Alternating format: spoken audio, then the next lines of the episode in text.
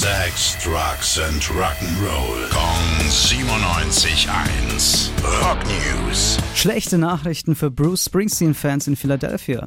Der Born to Run-Sänger muss krankheitsbedingt seine beiden Konzerte seiner aktuellen Welttournee absagen.